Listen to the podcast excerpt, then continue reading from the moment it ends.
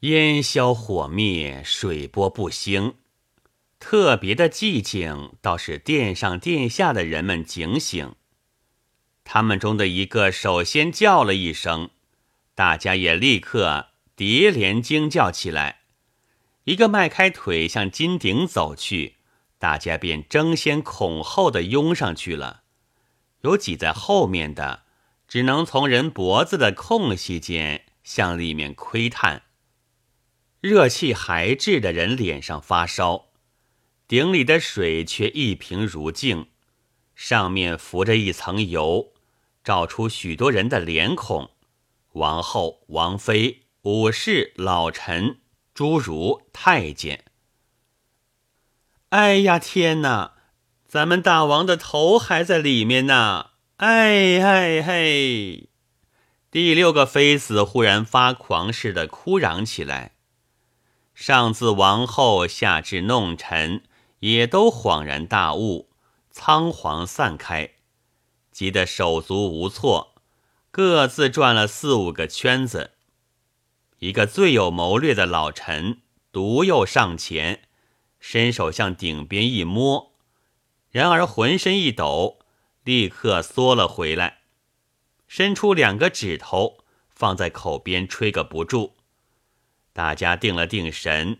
便在殿外商议打捞办法，约略费去了煮熟三锅小米的功夫，总算得到一种结果：是到大厨房去调集了铁丝勺子，命武士协力捞起来。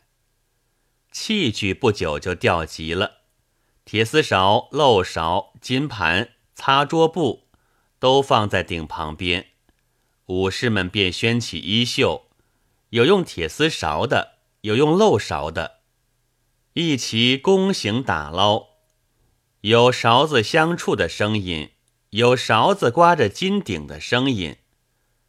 水是随着勺子的搅动而旋绕着。好一会儿，一个武士的脸色忽而很端庄了，极小心的两手慢慢举起勺子，水滴从勺孔中。珠子一般漏下，勺里面便显出雪白的头骨来。大家惊叫了一声，他便将头骨倒在金盘里。哎呀，我的大王啊！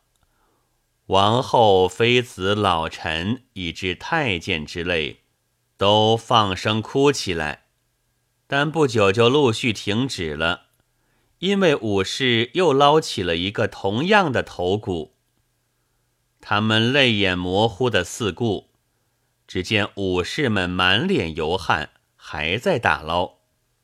此后捞出来的是一团糟的白头发和黑头发，还有几勺很短的东西，似乎是白胡须和黑胡须。此后又是一个头骨。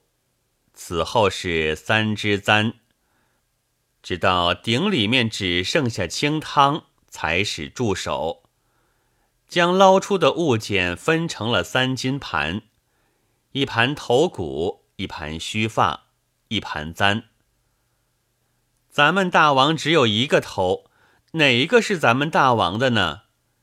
第九个妃子焦急地问：“是啊。”老臣们都面面相觑。如果皮肉没有煮烂，那就容易辨别了。一个侏儒跪着说：“大家只得平心静气去细看那头骨，但黑白大小都差不多，连那孩子的头也无从分辨。”王后说：“王的右颊上有一个疤。”是做太子时候跌伤的，怕骨上也有痕迹。果然，侏儒在一个头骨上发现了。大家正在欢喜的时候，另外的一个侏儒却又在教皇的头骨的右颊上看出相仿的斑痕来。我有法子。第三个王妃得意地说。咱们大王的龙准是很高的，太监们即刻动手研究比准骨。有一个却也似乎比较的高，但究竟相差无几。最可惜的是，右额上却并无跌伤的斑痕。况且，老大臣们向太监说：“大王的后枕骨是这么尖的吗？”奴才们向来就没有留心看过大王的后枕骨。王后和妃子们也各自回想起来，有的说是尖的，有的说是平的。叫梳头太监来问的时候，却一句话也不说。当夜便开了一个王公大臣会议，想决定哪一个是王的头，但结果还同白天一样。并且连须发也发生了问题，白的自然是王的，然而因为花白，所以黑的也很难处置。讨论了小半夜，只将几根红色的胡子选出。接着因为第九个王妃抗议，说她确曾看见王有几根通黄的胡子，现在怎么能知道绝没有一根红的呢？于是也只好重行归并，作为疑案了。到后半夜还是毫无结果，大家却居然一面打哈欠，一面继续讨论，直到第二次鸡鸣，才决定了一个最慎重妥善的办法：是只能将三个头骨都和王的身体放在金棺里落葬。七天之后是落葬的日期。河城很热闹，城里的人民、远处的人民，都奔来瞻仰国王的大出丧。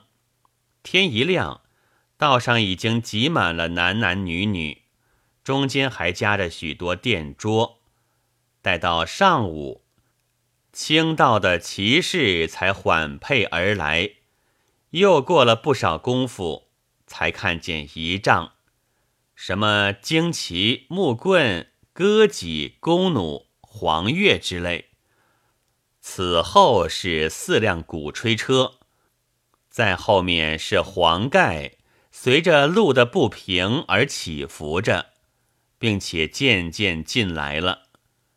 于是现出灵车，上在金棺，棺里面藏着三个头和一个身体。百姓都跪下去，祭桌便一列一列的在人丛中出现。